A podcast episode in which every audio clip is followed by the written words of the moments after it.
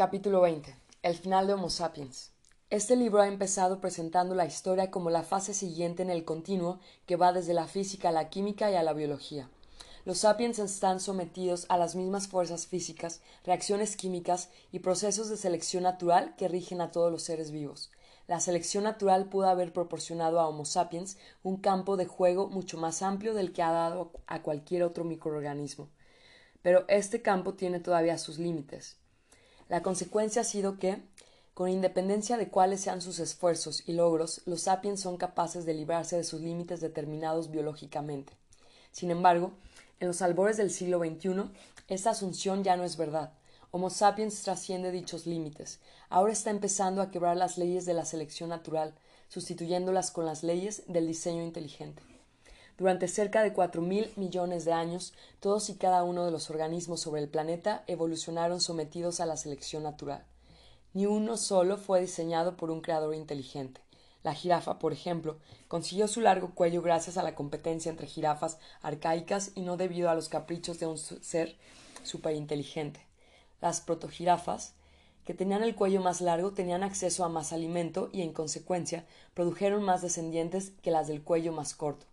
Nadie, y ciertamente las jirafas no, dijo. Un cuello largo permitirá que las jirafas rocen las hojas de la bóveda arbórea. Vamos a extendérselos. La belleza de la teoría de Darwin es que no se no necesita suponer la existencia de un diseñador inteligente para explicar cómo es que las jirafas han terminado teniendo un cuello largo. Durante miles de millones de años, el diseño inteligente no fue siquiera una opción, porque no había inteligencia que pudiera diseñar cosas. Los microorganismos, que hasta hace muy poco eran los únicos seres vivos que había, son capaces de hazañas asombrosas. Un microorganismo perteneciente a una especie puede incorporar en su célula códigos genéticos de una especie completamente distinta y con ello obtener nuevas capacidades, como la resistencia a los antibióticos. Pero hasta donde sabemos, los microorganismos no tienen conciencia, ni objetivos en la vida, ni capacidad de planificar por adelantado. En algún momento, organismos como la jirafa, los delfines, los chimpancés y los neandertales adquirieron por evolución conciencia y la capacidad de planificar por adelantado. Pero incluso, si un neandertal fantaseaba sobre aves tan gordas y lentas que las podía coger siempre que tuviera hambre, no tenía manera de transformar esta fantasía en realidad. Tenía que cazar las aves que habían sido seleccionadas naturalmente. La primera grieta en el antiguo régimen apareció hace unos diez mil años, durante la revolución agrícola. Los sapiens que soñaban con pollos gordos y lentos descubrieron que si emparejaban la gallina más gorda con el gallo más lento, algunos de sus descendientes serían a la vez gordos y lentos. Si se cruzaban estos descendientes entre sí, se podía producir un linaje de aves gordas y lentas. Era una raza de pollos desconocidos en la naturaleza, producidos por el diseño inteligente no de un dios, sino de un humano. Aun así, en comparación con una deidad todopoderosa, Homo sapiens tenía habilidades de diseño limitadas. Los sapiens podían utilizar la cría selectiva para esquivar y acelerar los procesos de selección natural que afectaban normalmente a los pollos, pero no podían introducir características totalmente nuevas que estaban ausentes del acervo genético. De los pollos salvajes, de alguna manera, la relación entre Homo sapiens y los pollos era semejante a otras muchas relaciones simbióticas que han surgido con mucha frecuencia y por su cuenta en la naturaleza. Los sapiens ejercían presiones selectivas peculiares sobre los pollos que provocaban que proliferaran los gordos y lentos, de la misma manera que las abejas polinizadoras seleccionaban a las flores y hacen que las de colores brillantes proliferen. Hoy en día, el régimen de la selección natural de cuatro mil millones de años de antigüedad se enfrenta a un reto completamente distinto. En los laboratorios de todo el mundo, los científicos están manipulando genéticamente seres vivos y quebrantan con impunidad las leyes de la selección natural, ni siquiera limitados por las características originales de un organismo. Eduardo Cac, un bioartista brasileño, decidió crear 2000, en 2000 una nueva obra de arte, un conejo verde fluorescente. Cac contactó con un laboratorio francés y le ofreció una cantidad por producir un conejito radiante según sus especificaciones. Los científicos franceses tomaron un embrión de conejo blanco corriente, implantaron en su ADN un gen tomado de una medusa verde fluorescente y voilà, un conejo verde fluorescente para le Monsieur bautizó Alba al conejo. Es imposible explicar la existencia de Alba mediante las leyes de la selección natural. Es el producto del diseño inteligente. También es el heraldo de lo que tiene que venir. Si el potencial que Alba significa, que Alba significa se realiza totalmente, y mientras tanto la humanidad no se aniquila a sí misma, la revolución científica puede resultar ser mucho más que una simple revolución histórica. Puede suceder que sea la revolución biológica más importante desde la aparición de la Tierra, de la vida en la Tierra. Después de cuatro mil millones de años de selección natural, Alba se encuentra en los albores de una nueva era cósmica, en la que la vida será regida por el diseño inteligente. Si esto es así, toda la historia humana hasta este momento puede reinterpretarse, en retrospectiva, como un proceso de experimentación y aprendizaje que evolucionó el juego de la vida. Un proceso debería entenderse desde una perspectiva cósmica de miles de millones de años, y no desde una perspectiva humana de milenios. Los biólogos de todo el mundo están enzarzados en una batalla contra el movimiento del diseño inteligente, que se opone a la enseñanza de la evolución darwiniana en las escuelas y afirma que la complejidad biológica demuestra que tuvo que haber un creador que pensara en todos los detalles biológicos por adelantado. Los biólogos tienen razón acerca del pasado, pero los defensores del diseño inteligente, irónicamente, podrían estar en lo cierto en lo que respecta al futuro. En el momento de escribir estas líneas, la sustitución de la selección natural por el diseño inteligente podría ocurrir en tres maneras diferentes. Mediante ingeniería biológica, mediante ingeniería cyborgs. Los cyborgs son seres que combinan las partes orgánicas con partes no orgánicas, o mediante la ingeniería de vida inorgánica de ratones y hombres.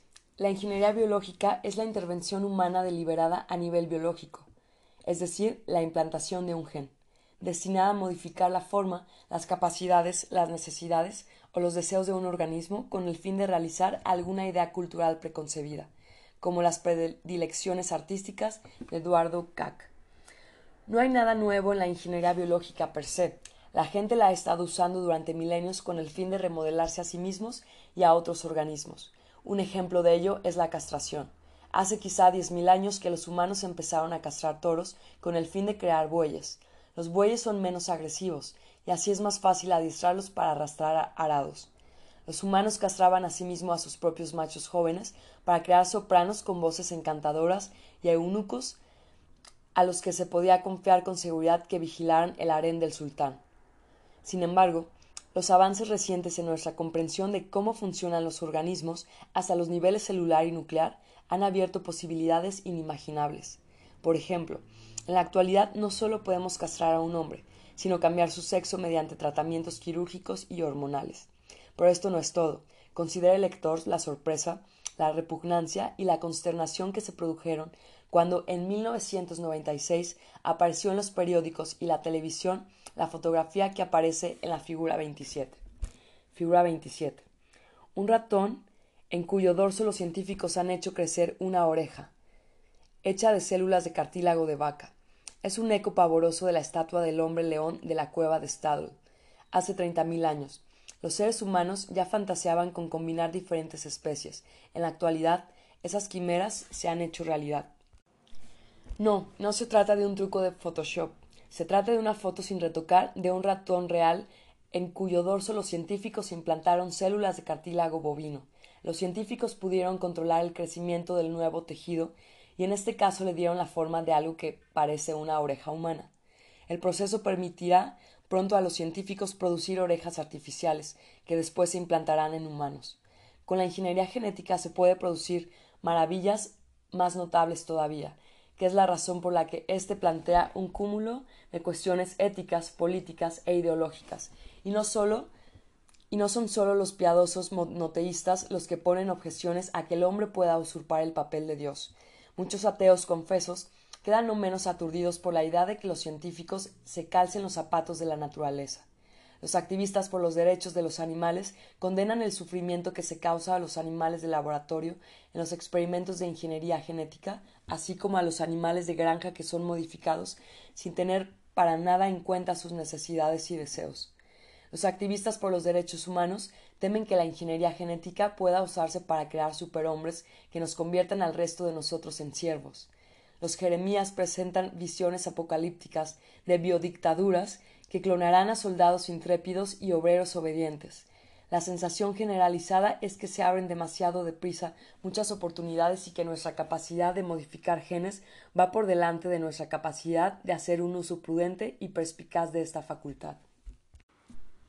El resultado es que en la actualidad usamos solo una fracción del potencial de la ingeniería genética. La mayoría de los organismos que ahora son sometidos a manipulación genética son los que tienen los cabilderos políticos más débiles plantas, hongos, bacterias e insectos. Por ejemplo, se han manipulado genéticamente linajes de Escherichia coli, una bacteria que vive simbióticamente en el tubo digestivo humano y que aparece en los titulares de los periódicos cuando sale del tubo digestivo y causa infecciones letales. Para que produzcan biocombustible, E. coli y varias especies de hongos han sido asimismo manipuladas genéticamente para producir insulina, con lo que se ha reducido el coste del tratamiento de la diabetes. Un gen extraído de un pez ártico se ha insertado en patatas, lo que ha hecho que las plantas sean más resistentes al frío. También se ha sometido a la manipulación genética a unas pocas especies de animales, cada año la industria lechera sufre miles de millones de dólares de pérdidas debido a las mastitis, una enfermedad que afecta a las ubres de las vacas lecheras. Los científicos están experimentando ahora con vacas manipuladas genéticamente cuya leche contiene lisostafina, una sustancia bioquímica que ataca a la bacteria responsable de la enfermedad.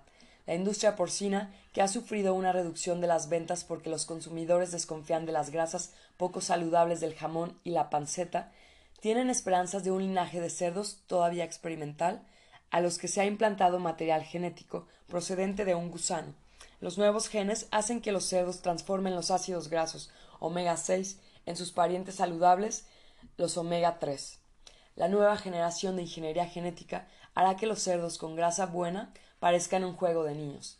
Los genetistas han conseguido no solo prolongar seis veces la esperanza de vida de los gusanos, sino producir ratones manipulados que son genios y muestran una memoria y habilidades de aprendizaje muy mejoradas. Los topillos son roedores pequeños y robustos que parecen ratones, y la mayoría de las especies son promiscuas. Pero hay una especie en la que los machos y las hembras de topillos forman relaciones monógamas y duraderas. Los genetistas afirman haber aislado los genes responsables de la monogamia de los topillos.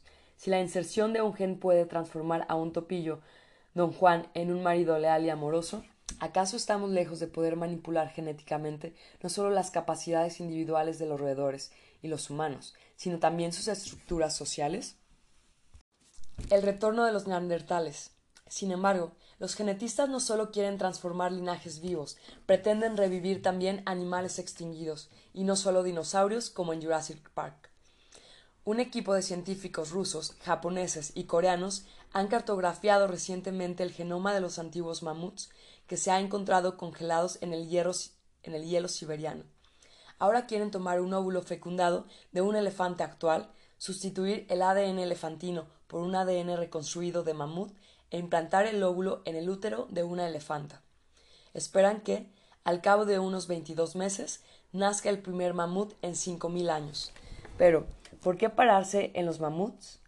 El profesor George Church de la Universidad de Harvard sugirió recientemente que, con la compleción del proyecto del genoma neandertal, ahora podemos implantar ADN reconstruido de neandertal en un óvulo de sapiens y producir así el primer niño neandertal en 30.000 años. Church afirmaba que podría hacerlo por unos insignificantes 30 millones de dólares. Varias mujeres se han ofrecido ya para actuar como madres del alquiler. ¿Para qué necesitamos a los neandertales? Hay quien afirma que si pudiéramos estudiar a neandertales vivos, podríamos dar respuesta a algunas de las preguntas más insistentes acerca del origen y el carácter único de Homo sapiens. Comparando el cerebro de un neandertal con el de un Homo sapiens y cartografiando aquellos lugares en los que sus estructuras difieran, quizá podríamos identificar qué cambio biológico produjo la conciencia tal como la experimentamos. También hay una razón ética. Hay quien ha aducido que si Homo sapiens fue el responsable de la extinción de los neandertales, tiene el deber moral de resucitarlos. Y tener algunos neandertales por ahí podría resultar útil. Muchísimos empresarios industriales pagarían con gusto a un neandertal para que hiciera las tareas serviles de dos sapiens. Pero, ¿por qué pararse en los neandertales? ¿Por qué no retroceder hasta la mesa de dibujo de Dios y diseñar un Homo sapiens mejor? Las capacidades, necesidades y deseos de Homo sapiens tienen una base genética y el genoma de los sapiens no es más complejo que el de, que el de topillos y ratones. El genoma del ratón contiene unos 2.500 millones de nucleobases, el genoma del sapiens unos 2.900 millones de bases. Es decir, este último es un 14% mayor que el del ratón. A medio plazo, quizá en unas pocas décadas, la ingeniería genética y otras formas de ingeniería biológica quizá nos permitan realizar alteraciones importantes no solo en nuestra fisiología, el sistema inmunitario y la esperanza de vida, sino también en nuestras capacidades intelectuales y emocionales. Si la ingeniería genética puede crear ratones que son genios, ¿por qué no humanos que sean genios? Si podemos crear topillos monógamos, ¿por qué no humanos programados para permanecer fieles a su pareja? La revolución cognitiva que ha transformado a Homo sapiens de un simio insignificante en el amo del mundo no requirió ningún cambio apreciable en la fisiología, ni siquiera en el tamaño y la forma externa del cerebro de los sapiens. Aparentemente, no implicó más que unos pocos y pequeños cambios en la estructura interna del cerebro. Quizá otro pequeño cambio sería suficiente para iniciar una segunda revolución cognitiva crear un tipo completamente nuevo de conciencia y transformar a Homo sapiens en algo totalmente diferente. Es cierto que todavía no tenemos el ingenio para lograrlo, pero no parece existir ninguna barrera técnica insuperable que nos impida producir superhumanos. Los principales obstáculos son las objeciones éticas y políticas que han hecho que se afloje el paso en la investigación en humanos. Y por muy convincentes que puedan ser los argumentos éticos, es difícil ver cómo pueden detener durante mucho tiempo el siguiente paso, en especial si lo que está en juego es la posibilidad de prolongar indefinidamente la vida humana, vencer enfermedades incurables y mejorar nuestras capacidades cognitivas y mentales. ¿Qué ocurriría, por ejemplo, si desarrolláramos una cura para la enfermedad de Alzheimer que, como beneficio adicional, pudiera mejorar de forma espectacular la memoria de la gente sana? ¿Habría alguien capaz de detener la investigación relevante? Y cuando se, y cuando se desarrollara la cura, ¿podría alguna autoridad competente limitarla a los pacientes de Alzheimer e impedir que las personas sanas la usaran para adquirir una supermemoria? No está claro si la bioingeniería podrá realmente hacer resucitar a los neandertales, pero es muy probable que pueda poner punto final a Homo sapiens. Manipular nuestros genes no nos matará necesariamente, pero puede que lleguemos a chapucear como Homo sapiens hasta tal extremo que ya no seamos Homo sapiens. Vida biónica.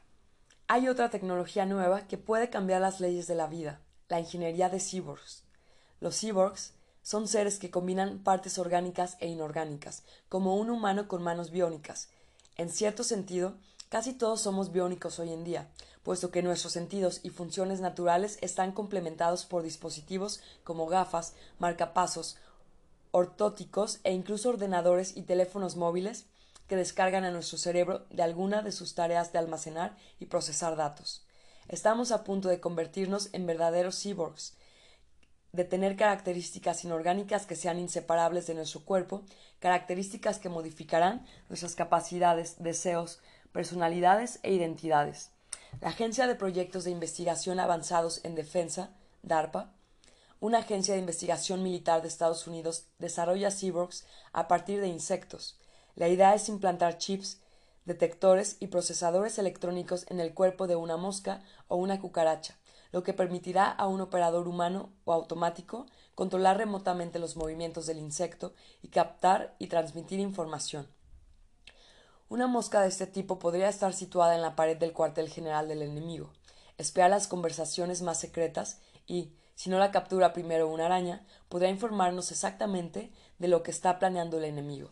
En 2006, el Centro de Guerra Naval Submarina de Estados Unidos informó de su intención de desarrollar tiburones cyborgs, declarando el NUC desarrolla un marbete para peces cuyo objetivo es el control del comportamiento de los animales portadores a través de implantes neuronales. Los investigadores esperan identificar los campos electromagnéticos submarinos generados por submarinos y minas, al explotar las capacidades de detección magnética de los tiburones que son superiores a las de cualquier detector artificial. También los sapiens se están transformando en cyborgs. A menudo se hace referencia a las generaciones más nuevas de audífonos como oídos biónicos. El dispositivo consiste en un implante que absorbe el sonido a través de un micrófono situado en la parte externa del oído. El implante filtra los sonidos, identifica las voces humanas y las traduce en señales eléctricas que son enviadas directamente al nervio auditivo central y de este al cerebro. Retina Implant, una compañía alemana subvencionada por el gobierno, desarrolla una prótesis retiniana que puede permitir que las personas ciegas consigan una visión parcial consiste en la implantación de un pequeño microchip dentro del ojo del paciente. Unas fotocélulas absorben la luz que inciden en el ojo y las transforman en energía eléctrica que estimula las neuronas intactas de la retina. Los impulsos nerviosos precedentes de estas células estimulan el cerebro, donde son traducidas en visión. En la actualidad, esta tecnología permite que los pacientes se orienten en el espacio, identifiquen letras e incluso reconozcan caras.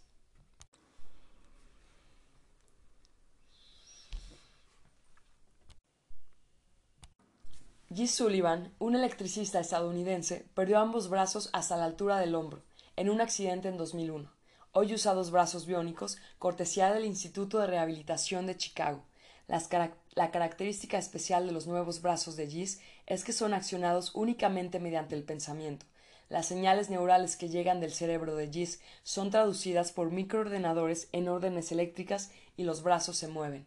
Cuando Gis quiere levantar su brazo, hace lo que cualquier persona normal hace inconscientemente, y el brazo se levanta. Estos brazos pueden realizar una variedad de movimientos mucho más limitada que la de los brazos orgánicos, pero permiten que Gis realice funciones cotidianas sencillas. Recientemente, Claudia Mitchell ha recibido un brazo biónico similar. Claudia es un soldado estadounidense que perdió un brazo en un accidente de motocicleta. Los científicos creen que pronto tendremos brazos biónicos que no solo se moverán cuando queramos que se muevan, sino que también serán capaces de transmitir señales al cerebro, con lo que permitirán que los amputados recuperen incluso la sensación del tacto. Véase la figura 28. Figura 28. G. Sullivan y Claudia Mitchell cogidos de la mano. Lo sorprendente de sus brazos biónicos es que son accionados por el pensamiento. Ahora mismo, estos brazos biónicos son un pobre sustituto de nuestros originales orgánicos, pero tienen el potencial de un desarrollo ilimitado. Por ejemplo, puede hacerse que los brazos biónicos sean mucho más poderosos que sus parientes orgánicos, lo que haría que incluso un campeón de boxeo se sintiera como un enclenque. Además, los brazos biónicos tienen la ventaja de que pueden ser sustituidos cada pocos años o separados del cuerpo y accionados a distancia. Científicos de la Universidad Duke en California lo han demostrado recientemente con macacos en cuyos cerebros se han implantado electrodos. Los electrodos captan señales del cerebro y las transmiten a dispositivos externos. Se ha adiestrado a los monos para que controlen brazos y piernas biónicos separados únicamente con el pensamiento. Una mona llamada Aurora aprendió a controlar mediante el pensamiento un brazo biónico separado al tiempo que movía simultáneamente sus dos brazos orgánicos. Como alguna diosa hindú, Aurora tiene ahora tres brazos, y sus brazos pueden situarse en habitaciones o incluso ciudades diferentes. Puede sentarse en su laboratorio de Carolina del Norte, rascarse la espalda con una mano, rascarse la cabeza con una segunda mano y simultáneamente robar un plátano en Nueva York aunque la capacidad de comer una fruta robada a distancia sigue siendo un sueño. Otro macaco, Idoya, adquirió fama mundial en 2008 cuando controló con la mente un par de piernas biónicas en Kioto, Japón, desde su silla en Carolina del Norte. Las piernas pesaban 20 veces el peso de Idoya. El síndrome de enclaustramiento es una condición en la que una persona pierde toda o casi toda la capacidad para mover cualquier parte del cuerpo aunque sus capacidades cognitivas permanezcan intactas. Los pacientes que padecen este síndrome podían comunicarse únicamente con el mundo exterior mediante pequeños movimientos de los ojos. Sin embargo, a unos pocos pacientes se les ha implantado en el cerebro electrodos que captan señales cerebrales.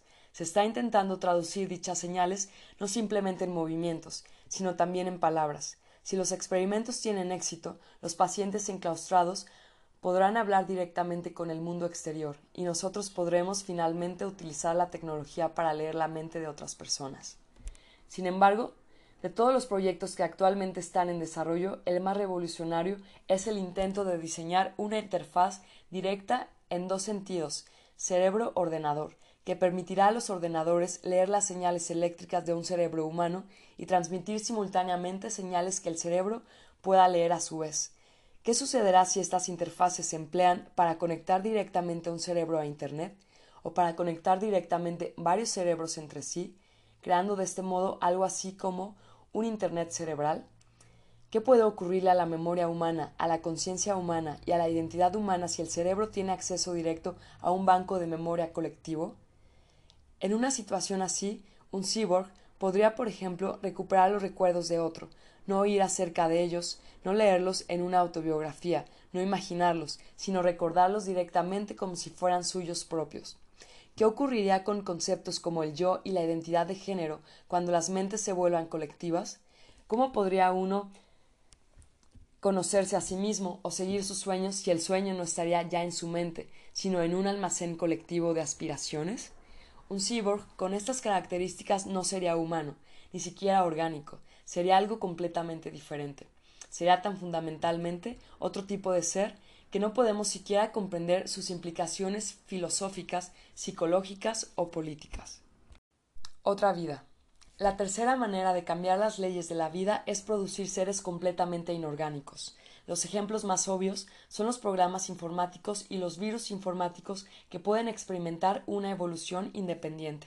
El campo de la programación informática es en la actualidad uno de los puntos más interesantes en el mundo de la ciencia informática. Intenta emular los métodos de la evolución genética. Muchos programadores sueñan con crear un programa que pueda aprender y que evolucione de manera completamente independiente de su creador. En este caso, el programador sería un primum mobile, un primer motor, pero su creación será libre para evolucionar en direcciones que ni su creador ni ningún otro humano podrían haber previsto. Ya existe un prototipo para un programa de este tipo, se llama virus informático, a medida que se extiende a través de Internet, el virus se replica millones y millones de veces, al tiempo que es perseguido por programas antivirus, depredadores y que compite con otros virus para ocupar un lugar en el ciberespacio.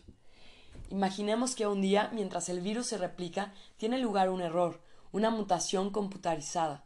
Quizá la mutación ocurre porque el ingeniero humano ha programado el virus para que cometiera errores de replicación ocasionales y al azar o quizá la mutación se deba a un error aleatorio. Si, por casualidad, el virus modificado es mejor a la hora de evadir programas antivirus sin perder su capacidad de invadir otros ordenadores, se extenderá por el ciberespacio. En ese caso, los mutantes sobrevivirán y se reproducirán. A medida que pase el tiempo, el ciberespacio se irá llenando de nuevos virus que nadie ha programado y que experimentan una evolución no orgánica.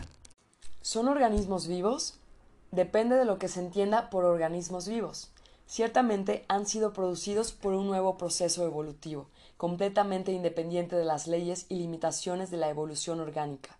Imaginemos otra posibilidad. Suponga el lector que puede hacer una copia de seguridad de su cerebro en un disco duro portátil y después de conectarlo a su ordenador portátil, ¿sería el portátil capaz de pensar y sentir igual que un sapiens? Y si, si así fuera, ¿sería el lector o alguna otra persona? ¿Qué pasaría si los programadores informáticos pudieran crear una mente completamente nueva, pero digital, compuesta de código de ordenador, completo con un sentido del yo, conciencia y memoria? Si hiciéramos funcionar el programa en nuestro ordenador, ¿se trataría de una persona? Si lo borráramos, ¿se nos podría acusar de asesinato?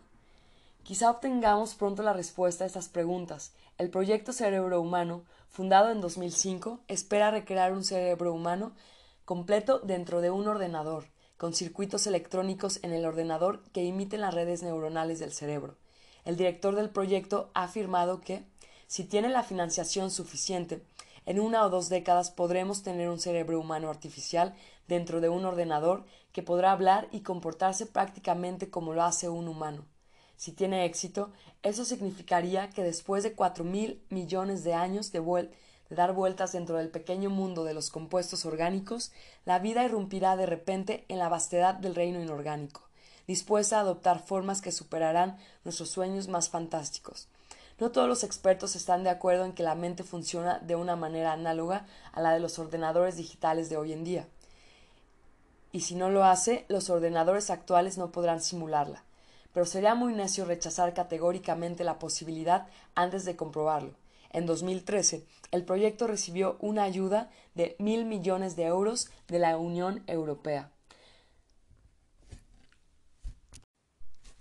La singularidad.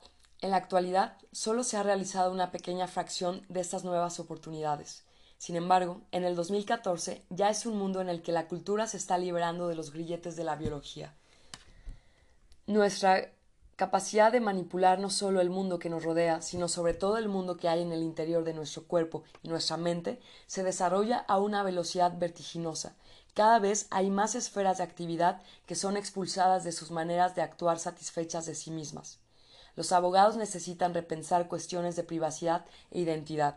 Los gobiernos se ven obligados a repensar cuestiones de atención sanitaria y de igualdad. Las sociedades deportivas y las instituciones educativas necesitan redefinir el juego limpio y los logros. Los fondos de pensiones y los mercados laborales deberán reajustarse ante un mundo en el que los, los 60 años podrían ser los nuevos 30. Todos deberán tratar de asuntos complejos de la bioingeniería, los cyborgs y la vida inorgánica. Para hacer el mapa del primer genoma humano hicieron falta 15 años y tres mil millones de dólares. Hoy en día se puede hacer el mapa del ADN de una persona en pocas semanas y a un coste de unos cuantos cientos de dólares.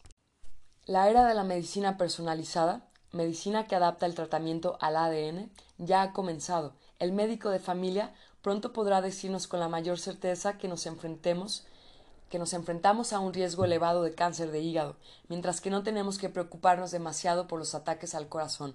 Podrá determinar que un medicamento popular que ayuda al 92% de la población es inútil para nosotros, que en cambio deberíamos tomar otra píldora fatal para muchas personas, pero que es exactamente la que necesitamos. Ante nosotros se abre el camino hacia la medicina casi perfecta. Sin embargo, con las mejoras en el saber médico se plantearán nuevos dilemas éticos. Los expertos en ética y en asuntos legales ya están bregando con el espinoso asunto de la privacidad en la relación con el ADN. ¿Acaso las compañías aseguradoras tendrán derecho a pedirnos nuestros perfiles de ADN y aumentar las primas si descubren una tendencia genética a un comportamiento temerario? ¿Se nos pedirá que enviemos por fax nuestro ADN en lugar de nuestro currículum vitae a nuestros patronos en potencia? ¿Podrá un patrono favorecer a un candidato porque su ADN tiene mejor aspecto? ¿O podremos querellarnos en estos casos por discriminación genética? ¿Podrá una compañía que desarrolla un nuevo organismo o un nuevo órgano, órgano registrar una patente sobre sus secuencias de ADN? Es evidente que podemos ser propietarios de una gallina concreta, pero ¿puede alguien ser propietario de toda una especie? Estos dilemas quedan pequeños ante las implicaciones éticas, sociales y políticas del proyecto Gilgamesh y de nuestras nuevas capacidades potenciales para crear superhumanos. La Declaración Universal de los Derechos Humanos, los programas médicos gubernamentales en todo el mundo, los programas nacionales de seguros sanitarios y las constituciones nacionales en todo el planeta reconocen que una sociedad humanitaria debería conceder a todos sus miembros un tratamiento médico justo y procurarles una salud relativamente buena. Eso estaba muy bien mientras la medicina se preocupaba principalmente de evitar las enfermedades y de curar a los enfermos. ¿Qué puede ocurrir cuando la medicina se preocupe de aumentar las capacidades humanas? ¿Acaso todos los humanos tendrán derecho a estas capacidades mejoradas o habrá una nueva élite sobrehumana? Nuestro mundo moderno reciente se enorgullece de reconocer, por primera vez en la historia, la igualdad básica de todos los humanos, pero puede estar a punto de crear la más desigualdad de todas las sociedades. A lo largo de la historia, las clases superiores siempre afirmaron ser más inteligentes, más fuertes y generalmente mejores que las clases inferiores. Por lo general, se equivocaban. Un niño nacido en el seno de una familia de campesinos pobres tenía las mismas probabilidades de ser tan inteligente como el príncipe heredero. Con la ayuda de las nuevas capacidades médicas, las pretensiones de las clases superiores podrán pronto convertirse en una realidad objetiva. Esto no es ciencia ficción. La mayoría de los argumentos de ciencia ficción describen un mundo en el que los sapiens idénticos a nosotros gozan de una tecnología superior, como naves espaciales que se desplazan a la velocidad de la luz y cañones láser. Los dilemas éticos y políticos centrales de estos argumentos se toman de nuestro propio mundo y simplemente recrean nuestras tensiones emocionales y sociales con un telón de fondo futurista. Pero el potencial real de las tecnologías futuras es cambiar al propio Homo, sapiens, incluidas nuestras emociones y deseos, y no simplemente nuestros vehículos y armas. ¿Qué es una nave espacial comparada con un cyborg eternamente joven que no se reproduce y no tiene sexualidad? que puede intercambiar pensamientos directamente con otros seres, cuyas capacidades para centrarse y recordar son mil veces superiores a las nuestras, y que nunca está enfadado o triste, pero que posee emociones y deseos que no podemos empezar a imaginar? La ciencia ficción rara vez describe un futuro de este tipo, porque una descripción precisa es, por definición, incomprensible. Producir un filme acerca de la vida de algún super cyborg equivale a producir Hamlet para una audiencia de neandertales. De hecho, los futuros amos del mundo serán probablemente más diferentes de nosotros de lo que nosotros somos de los neandertales. Mientras que nosotros y los neandertales somos al menos humanos, nuestros herederos serán como dioses. Los físicos definen el Big Bang como una singularidad. Es un punto en el que todas las leyes conocidas de la física no existían. Tampoco existía el tiempo, por lo tanto, no tiene sentido decir que antes del Big Bang existiera algo. Quizá no estemos nos estemos acercando rápidamente a una nueva singularidad, en la que todos los conceptos que dan sentido a nuestro mundo, yo, tú, hombres, mujeres, amor y odio, serán irrelevantes. Cualquier cosa que ocurra más allá de este punto no tiene sentido para nosotros. La profecía de Frankenstein. En 1818, Mary Shelley publicó Frankenstein, el relato de un científico que crea un ser artificial que queda fuera de control y causa estragos. En los dos últimos siglos, el mismo relato se ha contado una y otra vez en innumerables versiones. Se ha convertido en un pilar fundamental de nuestra nueva mitología científica. A primera vista, el relato de Frankenstein parece advertirnos de que si intentamos jugar a ser dioses y manipular la vida, seremos severamente castigados. Pero el relato tiene un significado más profundo. El mito de Frankenstein enfrenta a Homo sapiens con el hecho de que los últimos días se están acercando rápidamente, a menos que se interponga alguna catástrofe nuclear o ecológica. Eso es lo que se cuenta. El ritmo del desarrollo tecnológico conducirá pronto a la sustitución de Homo sapiens por seres completamente distintos que no solo poseen un físico diferente, sino mundos cognitivos y emocionales muy distintos. Esto es algo que la mayoría de los sapiens encuentran muy desconcertante. Nos gusta creer que en un futuro personas igual que nosotros viajarán de un planeta a otro en rápidas naves espaciales, pero no nos gusta, en cambio, contemplar la posibilidad de que en el futuro seres con emociones e identidades como las nuestras ya no existirán, y que nuestro lugar lo ocuparán formas de vida extrañas cuyas capacidades empequeñecerán a las nuestras. De alguna manera nos conforta pensar que el doctor Frankenstein creó un monstruo terrible, al que tuvimos que destruir para podernos salvar nosotros. Nos gusta contar la historia de esta manera porque significa que nosotros somos los mejores de todos los seres, que nunca hubo ni nunca habrá algo mejor que nosotros. Cualquier intento de mejorarnos fracasará inevitablemente, porque aunque nuestro cuerpo pueda ser mejorado, el espíritu humano no se puede tocar. Nos costará mucho aceptar el hecho de que los científicos puedan manipular los espíritus al igual que los cuerpos y que, por lo tanto, futuros doctores Frankensteins podrán crear algo realmente superior a nosotros, algo que nos mirará de manera tan condescendiente como nosotros miramos a los neandertales. No podemos estar seguros de si los Frankenstein de hoy en día cumplirán realmente esta profecía, el futuro es desconocido y sería sorprendente que los pronósticos de estas últimas páginas se realizaran en su totalidad. La historia nos enseña que aquello que parece estar a la vuelta de la esquina puede no materializarse nunca debido a barreras imprevistas, y que otras situaciones hipotéticas no imaginadas serán las que de hecho ocurran.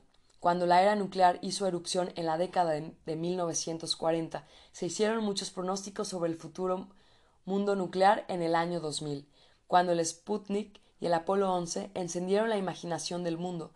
Todos empezaron a predecir que, a finales del siglo, la gente viviría en colonias espaciales en Marte y Plutón. Pocas de estas predicciones se han hecho en realidad. En cambio, nadie previó el Internet. De manera que no vaya el lector a contratar un seguro de responsabilidad para ser indemnizado frente a pleitos entablados por seres digitales. Las fantasías o pesadillas que se mencionan más arriba son sólo para estimular la imaginación del lector. Lo que tenemos que tomarnos en serio es la idea de que la próxima etapa de la historia incluirá no sólo transformaciones tecnológicas y de organización, sino también transformaciones fundamentales en la conciencia y la identidad humanas. Y podrán ser transformaciones tan fundamentales que pongan en cuestión el término humano. ¿Cuánto tiempo tenemos? Nadie lo sabe realmente. Como se ha, como se ha mencionado, hay quien dice que hacia 2050 algunos humanos serán ya amortales. Predicciones menos radicales indican que será el próximo siglo o el próximo milenio. Pero, desde la perspectiva de 70.000 años de historia de los sapiens, ¿qué son unos pocos milenios? Si realmente el telón está a punto de caer sobre la historia de los sapiens, nosotros, miembros de una de sus generaciones finales, deberíamos dedicar algún tiempo a dar respuesta a una última pregunta. ¿En qué deseamos convertirnos? Dicha pregunta, que a veces se ha calificado como la pregunta de la mejora humana, empequeñece los debates que en la actualidad preocupan a políticos, filósofos, estudiosos y gente ordinaria. Después de todo, el debate actual entre las religiones, las ideologías, las naciones y las clases desaparecerán, con toda probabilidad, junto con Homo sapiens. Si nuestros sucesores funcionan efectivamente a un nivel de conciencia diferente, o quizá poseen algo más allá de la conciencia que ni siquiera podemos concebir, parece dudoso que el cristianismo o el islam les resulte de interés, que su organización social pueda ser comunista o capitalista, o que sus géneros puedan ser macho o hembra. Y aun así, los grandes debates de la historia son importantes porque al menos la primera generación de estos dioses estaría modelada por las ideas culturales de sus diseñadores humanos. ¿Serían creados a imagen del capitalismo, del Islam o del feminismo? La respuesta a esta pregunta podría hacerles tambalearse en direcciones completamente distintas. La mayoría de la gente prefiere no pensar en ello. Incluso el campo de la bioética prefiere plantear otra pregunta. ¿Qué está prohibido hacer? ¿Es aceptable realizar experimentos genéticos en seres humanos vivos, en fetos abortados, en células madre? ¿Es ético clonar ovejas y chimpancés? ¿Y qué hay de los humanos? Todas estas preguntas son importantes, pero es ingenuo imaginar que podremos simplemente pisar el freno y detener los proyectos científicos que están transformando a Homo sapiens en un ser diferente, porque estos proyectos están inextricablemente entrelazados con el proyecto Gilgamesh. Preguntemos a los científicos por qué estudian el genoma o intentan conectar un cerebro a un ordenador, o intentan crear una mente dentro de un ordenador. Nueve de cada diez veces obtendremos la misma respuesta estándar. Lo hacemos para curar enfermedades y salvar vidas humanas. Aunque las implicaciones de crear una mente dentro de un ordenador son mucho más espectaculares que curar enfermedades psiquiátricas, esta es la justificación típica que se da, porque nadie puede discutirla. Esa es la razón por la que el proyecto Gilgamesh es el buque insignia de la ciencia. Sirve para justificar todo lo que hace. El doctor Frankenstein está montado a hombros de Gilgamesh. Puesto que es imposible detener Gilgamesh, también es imposible detener al doctor Frankenstein. La única cosa que podemos hacer es influir sobre la dirección que tomen, puesto que pronto podremos manipular también nuestros deseos, quizá la pregunta real a la que nos enfrentamos no sea ¿en qué deseamos convertirnos? sino ¿qué queremos desear? Aquellos que no se espanten ante esta pregunta es que probablemente no han pensado lo suficiente en ella.